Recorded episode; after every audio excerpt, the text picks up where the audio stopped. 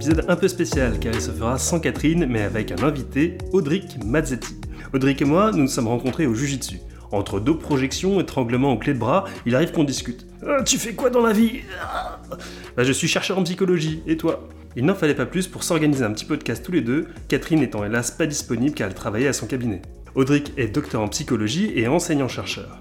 Il nous propose de mieux comprendre l'hyperconnexion que beaucoup d'entre nous subissons tous les jours. Cela peut nous concerner à travers les réseaux sociaux, mais aussi au travail avec les bons vieux emails soi-disant urgents envoyés à pas d'heure. Et comme toujours, si vous appréciez notre podcast, pensez à lui laisser une note et un commentaire sur votre plateforme de podcast favorite. Déjà, cela nous fera plaisir et permettra au podcast d'être recommandé à d'autres personnes susceptibles d'apprécier son contenu. Et si la psychologie vous intéresse, nous publions aussi notre lettre psy, un email gratuit qui est envoyé un dimanche sur deux avec trois articles en lien avec la psychologie et la psychothérapie. Pour vous abonner, c'est gratuit, rendez-vous sur catherinapsy.com. Alors Audric, est-ce que tu peux te présenter? Alors, je suis enseignant-chercheur à l'Université catholique de Lyon. J'enseigne la psychologie. Je suis spécialisé dans les liens entre la motivation, la pédagogie et le numérique. Et dans ce but, j'ai fondé il y a quelques temps une structure qui s'appelle EdTech, qui me permet de faire du consulting en pédagogie innovante. Et si on veut te retrouver, donc tu as, un site internet, peut-être un, un, Twitter, un LinkedIn, des trucs comme ça? Alors je suis plutôt bavard sur LinkedIn, effectivement. Euh, mais j'ai aussi un site internet, euh, www.edtech.fr. Et là, donc, aujourd'hui, tu es venu nous parler d'hyperconnexion. C'est un truc euh, qui est plutôt récent pour toi ou que tu enseignes depuis un longtemps ou pas? Alors l'hyperconnexion en tant que phénomène officiel, effectivement, ça fait deux ans que je m'y intéresse. Effectivement, je m'y suis intéressé beaucoup plus avec le Covid qui a fait exploser la connexion des étudiants et des professionnels aux technologies, de la communication d'une manière générale. Mais c'est une problématique que j'ai toujours euh, étudiée puisque j'ai beaucoup travaillé dans le domaine de l'enseignement à distance et on a beaucoup été confronté à cette problématique. Hmm. Est-ce que tu peux euh, m'expliquer euh, pour moi qu'est-ce que c'est que l'hyperconnexion? Est-ce que tu arrives à, à, peu près à, à, me le définir? Dans notre société, l'hyperconnexion, c'est un phénomène qui est compliqué à définir puisque en fait on est tous hyperconnectés. Pour moi, ce qui pourrait faire la différence entre un individu qui est très connecté à différentes technologies, que ce soit les réseaux sociaux, les outils de communication, ses emails ou même son smartphone tout simplement, et ce qui pourrait faire la différence entre cet individu et un individu qu'on pourrait qualifier d'hyperconnecté, c'est le fait que euh, quelque part cette personne hyperconnectée, elle devient un peu esclave de la technologie. Cette technologie devient intrusive et c'est générateur de mal-être pour cette personne. Ce que j'appelle mal-être, ça peut être euh, des angoisses, il y a un effet qui est très connu en psychologie qui s'appelle le fear of missing out. Cette hmm. idée que quand on n'est pas sur son réseau social. Le faux mot, quoi. Exactement, on a peur de rater quelque chose et c'est générateur d'angoisse. Ça se traduit aussi par une baisse de productivité. A euh, l'Observatoire de la responsabilité sociétale des entreprises en 2015 a, fait une enquête et a quand même constaté qu'un salarié normal passe deux heures par jour à consulter ses emails. Euh, alors il passe pas deux heures suivies à les consulter, mais il passe fractionné dans la journée. Donc c'est pas que les réseaux sociaux finalement, c'est aussi euh, le bon vieil email euh, qui, tout peut, à fait. le créer. Tout à fait. on est interrompu constamment par la technologie. Ça c'est un, phénomène que traduit l'hyperconnexion. et c'est pas seulement une histoire de loisirs, de quelque chose de frivole, les réseaux sociaux. Non non non, c'est quelque chose qui se décline dans la vie des étudiants, dans la vie des travailleurs, qui se décline tout le temps en fait. Hmm. Puis en même temps, les, réseaux sociaux, même ils, arrivent un peu aussi dans les entreprises, euh, des fois aussi. Euh, je sais pas, par exemple, par des groupes euh, WhatsApp qui peuvent, qui peuvent exister, par des Slack, par des. il n'y a, plus que l'email finalement qui, qui, est au niveau de l'entreprise. Les, les, entreprises eux-mêmes ont des réseaux sociaux à l'intérieur de leur boîte. Donc, oui, avec le, avec le Covid, en fait, on a, on a fait exploser le télétravail et les études à distance. Et euh, au départ, on était content parce que euh, l'email a repris un petit peu sa place. Parce qu'on a beaucoup utilisé l'email comme messagerie instantanée, alors qu'en réalité, c'est une messagerie asynchrone. C'est mmh. comme un courrier classique dans la boîte aux lettres. On est censé recevoir le courrier et y répondre euh, dans un délai plus ou moins long. Et en fait, nous, on l'utilise comme si c'était un, fil, un fil WhatsApp ou quelque chose comme ça. Donc on a commencé à réutiliser correctement euh, la messagerie, euh, les emails, mais en réalité, euh, ce qui s'est développé à côté, ce sont les réseaux sociaux d'entreprise. Et là, ça a reposé le même problème, puisque les interruptions, les notifications, il y a aussi la question aussi de l'espionnage, mine de rien, de ces données par, les entreprises. Eh ben, cette hyperconnexion-là, elle s'est reposée. Et parallèlement, on a aussi des réseaux sociaux entre professionnels, mais qui ne sont pas des réseaux d'entreprise, comme les fils WhatsApp notamment, qui se sont développés. Alors, il faut bien distinguer les deux quand même, parce que les réseaux sociaux d'entreprise, il y a de grosses problématiques qui sont euh, liées à ça. Euh, les entreprises, euh, finalement, ça marche pas trop. Ça marche pas trop puisque les salariés craignent beaucoup que les données soient récupérées par les, équipes dirigeantes. Et ça, c'est déjà vu. Hein. Il y, a, des cas où on a eu des sanctions sur des salariés à cause de choses qui ont été dites sur des réseaux sociaux. Par contre, d'entreprise ou des réseaux sociaux Réseaux sociaux d'entreprise, mais en fait même sur les réseaux sociaux euh, euh, privés, puisqu'on a, euh, il, y a quelques, il y a quelques années, il y a une, une, une, salariée de Petit Bateau qui a partagé la nouvelle collection sur une conversation privée sur Facebook avec ses amis, et en fait elle a été dénoncée à la boîte qui a porté plainte, et il y a eu une jurisprudence, elle a été virée pour quelque chose qu'elle a partagé sur une conversation privée. Ah oui. Ça va assez loin quand même. Et, et, ce que je disais, c'est que ces réseaux sociaux, ces conversations un peu informelles, il euh, faut quand même les séparer des réseaux sociaux d'entreprise. Parce qu'en réalité, avec l'isolement généré par le télétravail, ces réseaux sociaux se sont révélés quand même assez salutaires. Parce que ces interactions informelles, elles sont un petit peu sauvegardées par ces réseaux sociaux-là. Et euh, c'est un peu un signe de bonne santé de l'entreprise en fait. Hmm, d'accord. Et euh, quand tu es, es, dans l'hyperconnexion, alors qu'est-ce que tu as comme, comme symptôme Qu'est-ce que ça peut déclencher comme éventuellement comme mal-être? Alors, L'hyperconnexion, c'est quand même un, sacré pourvoyeur de burn-out. Mmh, le burn-out, D'épuisement professionnel. Hein. Euh, d'épuisement cognitif aussi. Et je pense que si on devait, euh, on devait donner un seul symptôme, euh, un symptôme principal de l'hyperconnexion, ce serait cet épuisement cognitif. En fait, l'hyperconnexion fait qu'on est tout le temps interrompu par la technologie. que ce soit au travail, en dehors du travail, par des notifications, par des emails, euh, par différents contenus. Ça peut être aussi être en visio, recevoir un email à côté. En fait, tout ça, ça va faire euh, déplacer notre attention. Ça va attirer notre attention d'un côté, de l'autre. Et nous, on va prendre de l'énergie pour faire voguer notre attention d'un côté à l'autre. Mmh. Si vous êtes en visio et que vous avez euh, une notification d'un côté, l'attention va aller vers la notification, elle va revenir vers la visio. Et ça, en fait, ça coûte énormément d'énergie. De ce point de vue-là, il, y a un chiffre que, j'ai toujours trouvé très intéressant, c'est le chiffre 30, c'est une approximation évidemment. On considère qu'un travailleur, pendant une heure de travail, il est interrompu 30 fois, c'est-à-dire une fois toutes les deux minutes. c'est énorme. C'est absolument énorme, Et 30, c'est assez intéressant comme chiffre parce que c'est aussi le pourcentage d'erreurs qu'une personne va faire en plus euh, par rapport à une autre qui fait la même tâche mais sans être interrompue. 30% d'erreurs en plus. C'est aussi le pourcentage de temps qu'elle va mettre pour faire la même tâche. Euh, pourcentage de temps en plus qu'elle va mettre pour faire la même tâche euh, par rapport à une personne qui n'était pas interrompue. Donc pour faire la même tâche, en étant interrompu, on met 30% de plus, on fait 30% euh, de temps en plus, on fait 30% d'erreurs en plus, et le pire c'est qu'on est encore plus fatigué. Oh la vache, Et à force, il y a un épuisement qui se dessine, qui se traduit euh, par du désengagement notamment, qui se traduit par la procrastination. Je pense que tout le monde a déjà vécu ce phénomène. Euh, et qui se traduit aussi... Menteur euh, ça se traduit par de la procrastination et puis ça se traduit voilà, par, par cet épuisement, ce désengagement, ce mal-être qui peut aller très très loin et qui peut aller jusqu'à jusqu'à la dépression. Ah oui, carrément. Ouais. Et euh, donc en fait, l'hyperconnexion, si je, si je comprends bien, c'est euh, c'est vraiment le, le, ce switch là qui est, qui, est, euh, qui est douloureux finalement pour le cerveau, si j'ai si bien compris ce que tu as dit. Et éventuellement, moi j'aurais peut-être senti aussi peut-être une sorte d'oppression finalement d'avoir toujours à, répondre. d'avoir moi je, je suis quelqu'un qui, qui, aime bien prendre mon temps pour répondre en général aux mails ou tout ça. Et si je sens qu'on a envie qu'on attend de moi une réponse aussi qui est rapide, moi, ça m'oppresse. Clairement, ça m'oppresse. Je sais pas si c'est un truc qui, joue pour certains aussi. Euh. Totalement. D'un point de vue purement mécanique, il y a effectivement cet épuisement du déplacement de l'attention. Euh, mais à côté de ça, il y a une injonction à l'immédiateté, une interruption constante, une technologie qui est extrêmement intrusive, euh, qui, est vraiment épuisante pour les gens.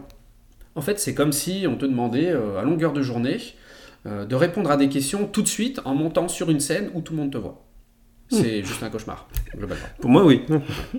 et, je pense qu'on peut parler d'hyperconnexion. Alors, c'est un critère qui n'engage que moi, hein, c'est très, euh, c'est ma perception personnelle. Mais pour moi, on peut vraiment parler d'hyperconnexion quand il y a une inversion de la relation à la technologie. La technologie, elle est censée être là pour nous aider à être plus efficace, euh, plus épanoui quelque part, euh, plus productif. Et à partir du moment où on devient esclave de la technologie, pour moi, là, on est hyper connecté parce que c'est la technologie qui s'invite chez nous comme, euh, comme un gosse mal élevé qui entre sans frapper dans la pièce en fait. C'est pareil. Oui, je vois, je, vois, très bien. Les, enfants, même sans être mal élevés, en général, euh, quand ils sont quelque part, ils font leur boulot d'enfant, hein, ils, crient, ils jouent, ils, ils demandent 10, questions différentes. C'est vrai ah que ça, moi, ça m'épuise. c'est leur taf. c'est ça. Et toi, est-ce que tu te définis de, comme quelqu'un d'hyper connecté euh, Est-ce que c'est peut-être pour ça, une fois que, tu t'es dit que tu allais étudier ça, ou, euh, pas? Alors sur le papier, oui, je suis quelqu'un de totalement hyper connecté. Euh, il m'arrive de répondre à n'importe quelle heure à des messages, des emails. Euh, c'est un fait. de ce point de vue-là, je suis hyper connecté, mais en réalité, je me sens pas hyper connecté. Moi, c'est pas pareil. Je trouve que c'est une réponse absolument excellente. Les autres oui, mais pas moi. Voilà. En fait, je me sens pas hyper connecté parce que la relation que j'ai à la technologie, je la maîtrise.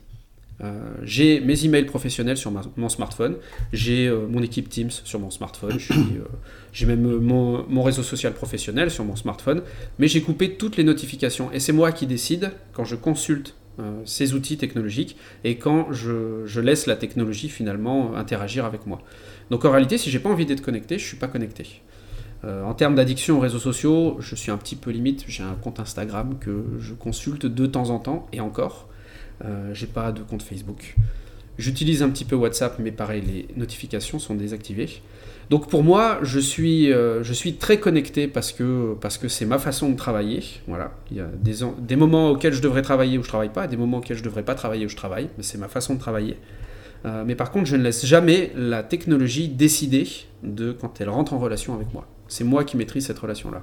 Et même pour LinkedIn, pour LinkedIn pardon, parce que tu disais que tu étais assez actif sur LinkedIn, tu dis Instagram et Facebook, bah, Facebook pas, mais Instagram un petit peu, mais sur LinkedIn, tu as, un compte où on peut te retrouver, et est-ce que ça te procure justement des fois de l'hyperconnexion, ce compte LinkedIn? Je pense qu'on est tous tombés dans cette ornière un jour de tomber sur un commentaire qui nous énerve. Sur LinkedIn Jamais, jamais. C'est assez rare sur LinkedIn puisque effectivement on y partage beaucoup de contenu de, qualité, hein, ouais. bien sûr, bien sûr. Voilà, c'est l'avantage d'un réseau qui est rempli de chefs d'entreprise et de, milliardaires qui ont réussi. Hein. Euh, on peut effectivement tomber un petit peu dans ces, euh, dans ces aspects-là. Après, c'est quelque chose qui se maîtrise. Une fois qu'on a coupé les, euh, les notifications, qu'on a développé quelques stratégies, je pense qu'on peut, on peut arriver à avoir une relation saine aux réseaux sociaux. Typiquement, moi j'ai un réflexe quand une conversation m'énerve sur LinkedIn par exemple, et il y en a, il y en a, mmh. je vais tout de suite dans mes paramètres pour désactiver les notifications qui sont liées à cette conversation.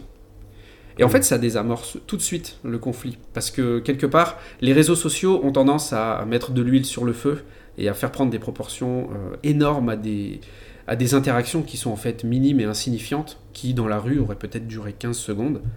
Euh, et c'est important, nous, de reprendre le, contrôle sur ces interactions-là. C'est pour ça que je coupe tout de suite les notifications et je passe à autre chose et puis c'est réglé.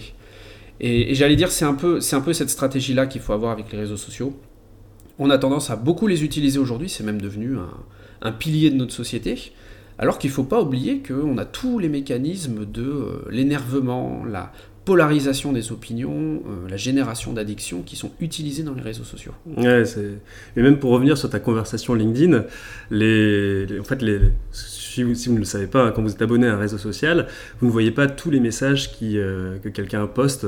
Euh, c'est filtré en fait, et c'est filtré selon ce que le réseau social estime quelle est la qualité de la discussion finalement. Donc s'il y a une discussion qui est de qualité, entre guillemets, entre grosses guillemets avec des moufles, euh, eh bien il va vous la mettre, la mettre au-dessus et vous allez bien la voir. Sinon, bah, elle sera en bas et vous la verrez que si vous scrollez beaucoup, beaucoup, beaucoup. Et comment est-ce qu'il détermine une discussion de qualité? Eh bien c'est souvent quand il y a beaucoup d'interactions. Donc quelque part, c'est quand il y a des gens qui sont en train de s'étriper, qui sont sur un, sujet, euh, sur un sujet à troll. Nous, les geeks, on appelle ça des sujets à troll, donc il n'y a pas de réponse bonne, où il n'y a pas de réponse euh, mauvaise, mais, euh, mais voilà, ça, polarise, comme tu dis, et là, forcément, le message est dit de qualité, et on le voit beaucoup, et, on est vite fait de tomber dedans. Quoi. Si, si, les gens ont fait un petit peu attention aux discussions, aux débats qu'il y a eu notamment sur le, les vaccins, euh, oh là là. Pour ou contre le Covid, après chacun décidera. Euh, on a typiquement euh, l'utilisation des réseaux sociaux et la polarisation des opinions qui est causée par les réseaux sociaux. Les réseaux sociaux, globalement, comme ils veulent vous vendre des trucs, ils veulent vous laisser sur le réseau social, ils vous montrent ce que vous voulez entendre. et ça, c'est un biais cognitif qui est très connu, qui s'appelle le biais de chambre à écho, qui est un biais cognitif qui est spécifique des réseaux sociaux. Euh, qui fait qu'on ne voit qu'une partie de la réalité et qu'on se fait une opinion qui en fait est euh, alimentée par un biais de confirmation parce qu'on ne voit qu'une partie de la réalité, ce qui fait qu'on a une opinion qui est très tranchée, qui va être Mmh. euh, violemment confronté aux opinions tout aussi tranchées des gens en face. C'est ce qui s'est passé pour le vaccin du Covid notamment. Ouais. Les gens qui étaient euh, contre le vaccin ou pour le vaccin, c'est le même mécanisme. euh, finalement, à force de liker du contenu qui était euh, en faveur de leur opinion, ils n'ont eu que du contenu en faveur de leur opinion et ils se sont fait une opinion qui était extrêmement tranchée parce qu'à aucun moment ils ont vu un argument opposé. Et ça, ça peut créer des gros conflits. Et, euh, et ça interroge aussi, alors ça c'est un- une autre problématique, mais ça interroge aussi sur la qualité de l'information qu'on peut trouver quand on est hyper connecté. Hmm. Oui, effectivement, quand on voit que, euh, que ce qu'on a envie de voir, et ben on se coupe, euh, on se coupe un peu de, de, de tout ce qu'il y a, de tout ce qu'il y a autour. hein, c'est vrai. Est-ce que au niveau de la déconnexion, il y a des, euh, il y a des, comment dire, c'est mesuré euh, par l'OMS, par exemple, le nombre de fois où on regarde ses réseaux sociaux ou ses mails? Est-ce qu'il y a une, une quantification carrée pour dire, voilà, ça y est, on, on peut diagnostiquer l'hyperconnexion euh, à partir de tel, tel niveau? Alors, carré, c'est un grand mot. Officiel, c'est un grand mot. International, c'est un grand mot. Euh, Il y a quelques tests qui ont été, euh, développés euh, pour mesurer l'hyperconnexion. On peut en trouver euh, facilement sur Internet. Si vous tapez test hyperconnexion, il y, a quelques, il y a quelques organismes officiels qui proposent des tests assez sympas. Euh. Tu les as en tête comme ça pour éviter que qu'on tombe sur des sites euh, Non. Non.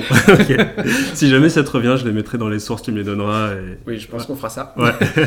Euh, Il y a un test qui est, qui est connu pour mesurer, mais alors de manière très globale, l'hyperconnexion, c'est le test de Greenfield, qui enfonce un peu des portes ouvertes, qui pose par exemple la question est-ce que vous vous sentez mal à l'aise quand votre euh, téléphone est en panne, n'a pas de réseau ou n'a plus de batterie Est-ce que quand vous mangez, le téléphone est toujours sur la table? Des choses comme ça.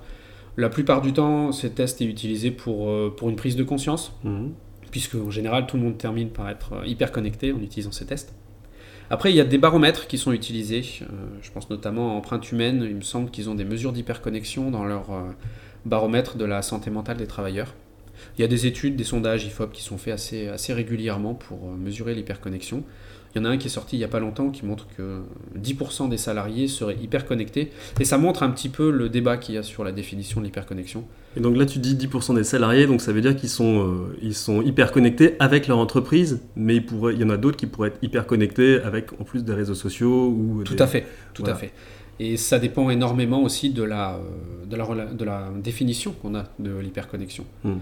Euh, puisque si on prend par exemple le droit à la déconnexion, qui permet euh, d'encadrer un petit peu la connexion des salariés aux outils professionnels, on se rend compte que ce droit à la connexion qui autorise un salarié du coup à ne pas être euh, joignable sur ses outils te- technologiques professionnels en dehors des heures de travail, c'est une définition qui est quand même euh, très particulière de l'hyperconnexion, puisqu'on considère que le salarié qui va passer 8 heures de sa journée euh, sur son ordinateur avec ses emails, euh, sa visioconférence et tout ce qu'on veut, en fait, il est hyper connecté à partir de 18h01 quand il sort du travail.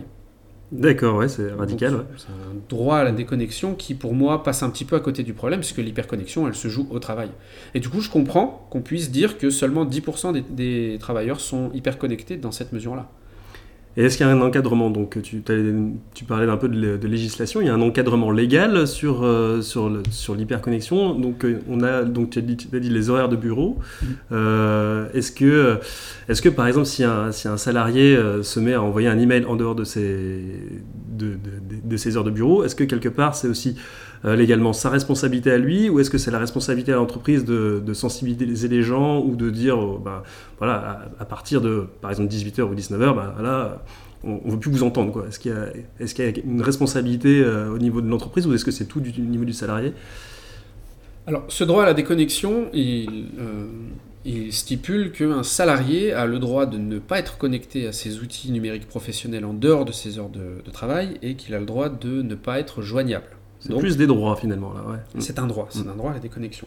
Malheureusement, ce droit il fait pour euh, une grande part l'objet d'une négociation à l'intérieur des entreprises, ce qui fait qu'il reste assez nébuleux en fait. On a un cadre général qui est celui de l'autorisation à ne pas être connecté en dehors des heures de travail. Par contre, on n'a euh, rien sur ce qui est de la sensibilisation des salariés euh, à l'hyperconnexion au travail, sur l'optimisation des outils numériques professionnels et sur les responsabilités de chacun euh, dans euh, l'hyperconnexion des salariés. Techniquement, il y a quand même une, responsabilité particulière euh, sur les managers, puisque pour le coup, c'est eux qui n'ont pas à envoyer des mails, Hmm. euh, des mails à, leurs- à leurs collaborateurs en dehors des heures de travail, et ils n'ont pas à exiger une réponse. Hmm. Cela dit, cette responsabilité, je pense qu'elle est bilatérale. Les salariés, c'est la même chose. Voilà, ils n'ont pas non plus envoyé le dimanche, le soir, des mails à leur, à leur manager en espérant une réponse. Alors, ça n'empêche pas, là encore, il y a deux écoles, hein, ça n'empêche pas d'envoyer ces emails sans attendre de réponse. mais est-ce que, est-ce qu'on est est-ce qu'on n'est pas dans une, euh, dans une version un peu hypocrite du droit à la déconnexion? Euh, c'est euh, moi j'envoie des mails à la fin de mes mails il y a marqué si ce mail vous parvient en dehors de vos heures de travail vous n'êtes pas obligé d'y répondre hmm. ça fait un peu je pose ça là tu l'as vu réponds pas mais tu l'as vu quand même du coup quelque part le mal il est fait hmm. alors que bêtement dans nos outils pour envoyer des emails on a quand même on a quand même cette, euh, possibilité de décaler l'envoi d'un email pour que tous les emails partent à 8h du matin le lendemain. Et à mon avis, c'est ce qui devrait se faire. Oui. Déjà, c'est vrai que au niveau du, tu disais au niveau du manager, s'il n'envoyait pas des emails tard, euh, tard le soir, euh, ça participerait pas non plus à une culture d'entreprise euh, qui est de voilà, il faut, il faut terminer tard ou voilà. Donc c'est vrai que tu as, bien, as bien montré ce, montré ce, côté-là. Après, ça va, ça va plus loin que ça aussi, hein, parce que avec le développement du télétravail, on développe beaucoup ce qu'on appelle le management hybride. Donc, c'est notamment des managers qui ont une partie de leur équipe qui est en présence sur site et l'autre partie qui est à distance. Hmm. Et euh, les différents baromètres qui ont été faits montrent que euh, les managers ont, euh, ont, explosé le nombre d'heures en conférence, en visioconférence. Euh, et ça, c'est assez problématique parce que euh, au départ, on avait une idée assez idéalisée du télétravail. On est en visioconférence, on reste chez soi, on peut faire nos réunions en pyjama, ce qui est quand même pratique. Euh, c'est le repos, c'est bien, on se, détend un petit peu, on n'a pas le stress des transports en commun. mais en réalité, ce que montre le baromètre d'empreinte humaine de ces dernières années sur la santé psychologique des travailleurs, c'est que le nombre de burn-out, il a totalement explosé avec le télétravail. Et il a notamment explosé chez les managers parce que justement, ces outils du numérique qu'on pense, euh, pense euh, être un grand progrès pour les travailleurs sont en réalité un facteur d'hyperconnexion qui est absolument monstrueux. Et ça tient à des choses qui sont toutes bêtes parfois. Hein. Il y a un chercheur à Stanford qui s'appelle Jeremy Bylanson qui a étudié la visioconférence et c'est lui qui a euh, créé le phénomène qu'on appelle la Zoom fatigue. Et en fait, il s'est rendu compte que l'interaction qu'on a en visioconférence avec euh, d'autres professionnels, avec euh, son équipe de travail, c'est une interaction qui psychologiquement n'a pas de sens. Elle est complètement paradoxale. C'est une interaction qui est beaucoup trop intense. Parce que bah, quand on communique avec quelqu'un, on a des distances psychologiques.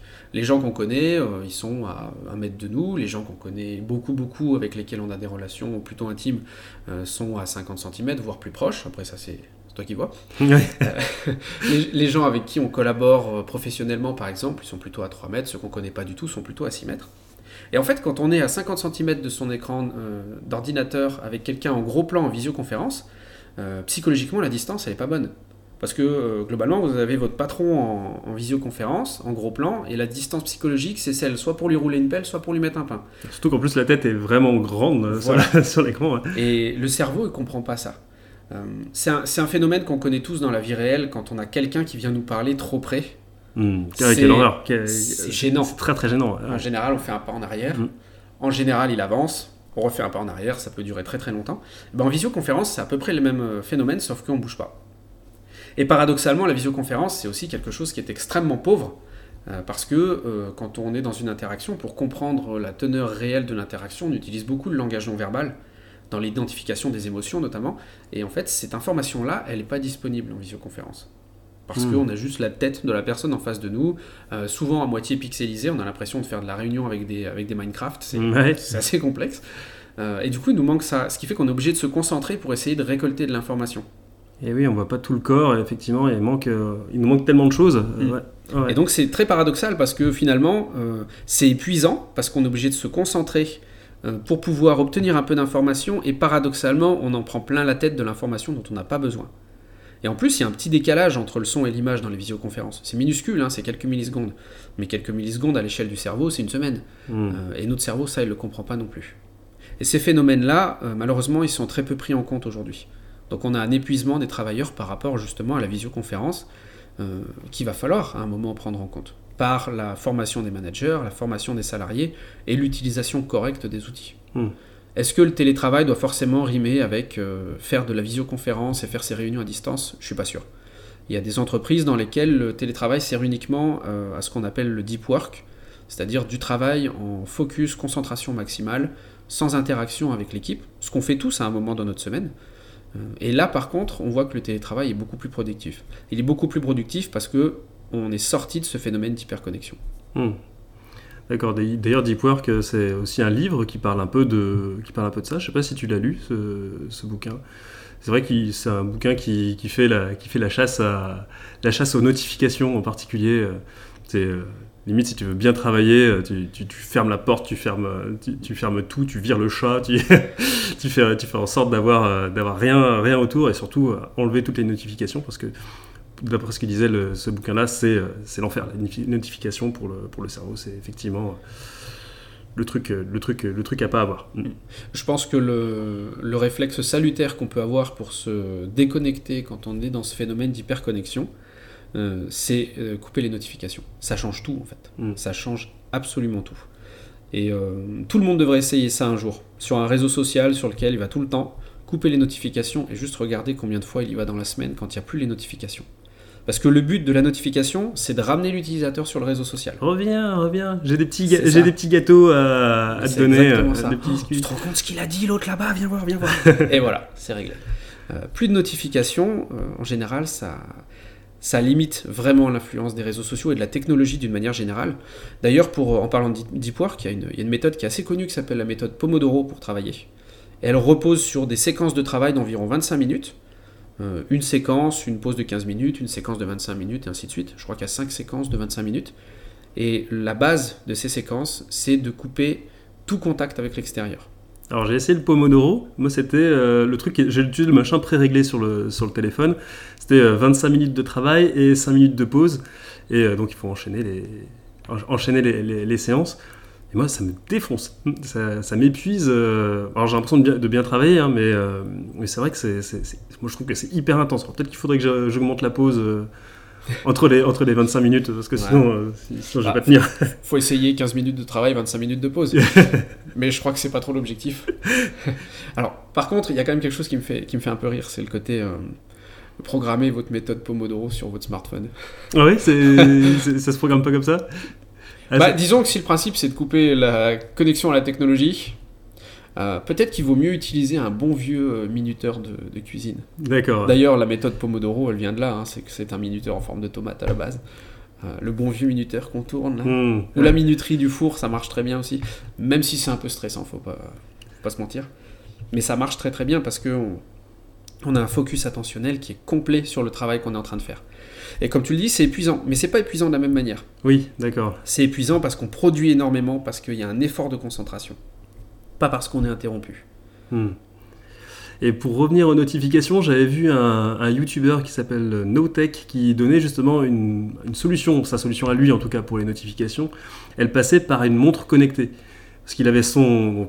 On se dit, avec une montre connectée plus un smartphone, on se dit encore plus de, de notifications. Mais lui, justement, il fait euh, il faisait le, contraire, c'est-à-dire qu'il laissait le téléphone quelque part et il avait juste sa montre qui filtrait finalement les notifications qui lui sont utiles, genre euh, par exemple sa famille qui essaie de le contacter, euh, ou peut-être, euh, je dis au hasard, un client particulièrement important. Donc ça lui filtrait juste les notifications qu'il estime être un peu vitales et il utilisait justement une montre connectée pour, se séparer du téléphone. C'était une idée que je trouvais assez, intéressante, mais bon, il faut avoir une montre assez perfectionnée qui permette de le faire. Oui, puis euh, on peut quand même interroger la logique de euh, je veux plus les notifications sur le téléphone, du coup je les mets sur la montre. Ouais. et puis ça, ça m'interroge. Alors je remets pas du tout en cause le, le, process parce que ça reste une stratégie qui est très personnelle en fait. On n'a hmm. pas tous le même rapport à la notification, pas tous le même rapport à la technologie, donc on n'a pas tous la même solution à apporter à ça. Euh, mais ça m'interroge un petit peu parce que s'il y a bien un endroit où on regarde tout le temps, c'est notre montre. Mhm. Et du coup, est-ce que quelque part, il s'est pas rendu encore plus sujet aux notifications mhm. Par contre, il y a quelque chose qui est, à mon avis, très utile, c'est le, le filtre. Ouais, le, filtre. Le filtre, notification. Parce que euh, je pense que sur les notifications qu'on reçoit, à mon avis, il y en a bien 90% qui servent à rien. Voilà. Savoir que vous avez une réduction de 15 centimes pour l'achat de 300 kg de litière au magasin du coin. Est-ce que ça valait le coup de faire une notification? Je suis pas sûr. Par contre, euh, pour gérer les notifications, il y a une stratégie. Euh, alors là, c'est très personnel, moi je fais comme ça, mais je trouve qu'il y a une stratégie qui marche pas mal. C'est de générer des habitudes de manière totalement indolore. C'est-à-dire le fait que ça ne se voit pas. À partir du moment où on va demander aux gens de faire l'effort de ne pas consulter les notifications, on, fonce dans le mur en fait, ça ne hmm. marchera pas. Par contre, ne fais pas, j'ai envie, j'ai tout de suite envie de faire. Et puis savoir que la notification, elle est là, qu'on est dans ce contexte-là, en cohabitant avec une notification quelque part, là c'est cuit, on a déjà perdu. Mm. Par contre, maintenant, la plupart des smartphones, euh, même les smartphones euh, d'entrée de gamme, j'ai envie de dire, euh, proposent des, ce qu'ils appellent des temps d'écran mm. et des modes ne pas déranger un peu intelligents. Et ça, c'est des choses que les gens ne configurent pas assez, mais qui sont très pratiques à utiliser. on peut configurer en fonction d'un type de notification, d'un type d'application, euh, d'un type de lieu ou d'un horaire particulier, de mettre le téléphone dans un mode particulier. Euh, pour donner un exemple tout bête, quand j'arrive chez moi, mon téléphone passe automatiquement en mode ne pas déranger. Et j'ai seulement les appels de mes contacts qui sont mis en favori qui déclenchent une notification. Le reste, tout est en silencieux. Quand je suis euh, au travail, j'ai un autre mode qui se déclenche, qui est le mode travail, qui fait que euh, j'ai seulement mes contacts favoris et mes contacts professionnels qui peuvent faire euh, sonner mon téléphone. Tout le reste est désactivé. Hmm. C'est une autre manière les, de filtrer les notifications, mais surtout c'est une manière de les programmer pour le faire de manière indolore et de générer une habitude en fait. Parce qu'au final, quand on n'a pas fait la manipulation de se dire explicitement, bon bah là je vais arrêter mes notifications, quand ça se fait automatiquement, bah, on a vite tendance à les oublier, puis 4 euh, heures plus tard, on consulte les téléphones et on voit qu'on a plein de notifications. Bon, là, il faut souffler un grand coup. Euh, euh, et, finalement, on a passé ces 4 heures en étant relativement détendu. Hmm. Et après, quand on a 3 millions de notifications, c'est facile. Hein. Toutes les notifications qui n'ont pas d'intérêt, on les vire directement. Et on garde seulement les notifications qui sont, qui sont utiles. Ça, les voix qui arrivent toutes d'un coup, en plus, c'est facile de les, de, les, voir, tandis que si elles arrivent au compte-goutte, on, fait juste un swipe et c'est terminé, tandis que. Mm. Ouais, effectivement.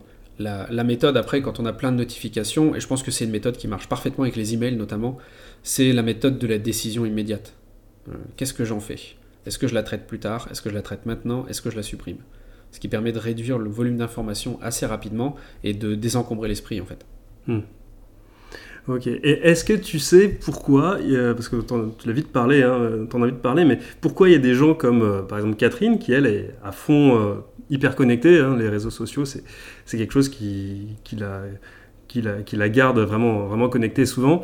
Et moi qui suis, euh, voilà, les réseaux sociaux ne me touchent pas vraiment.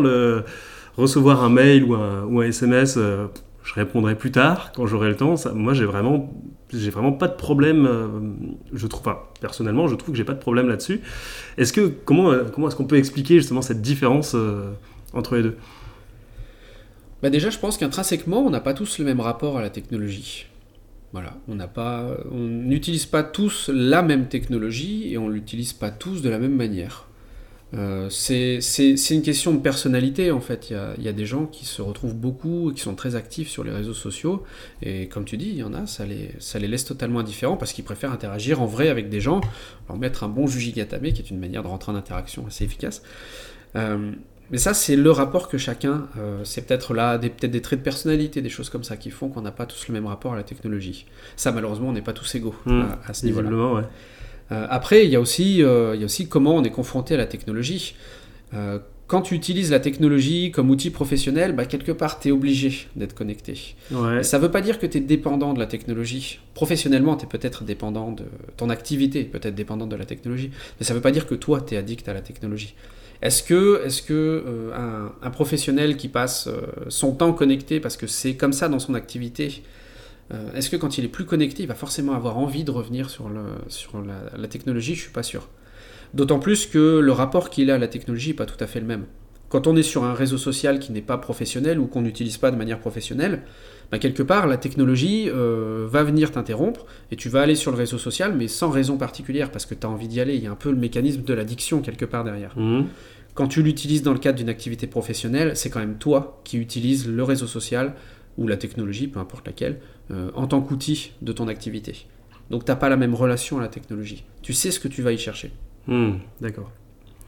Et si, euh, bon là on arrive bientôt à la fin de, à la fin de notre épisode, est-ce que, est que tu pourrais nous faire, parce qu'on a vu plein de petites techniques qui ont été un peu disséminées tout au long de l'épisode, est-ce que tu aurais une idée de, si on devait faire un résumé au niveau par exemple des mails, au niveau de, des réseaux sociaux, euh, du Pomodoro, est-ce que tu pourrais nous faire une petite synthèse de, des, de ce qu'on peut mettre en place Alors, il y a un élément euh, à retenir qui est central à mon avis, c'est qu'il faut renverser la relation qu'on a à la technologie.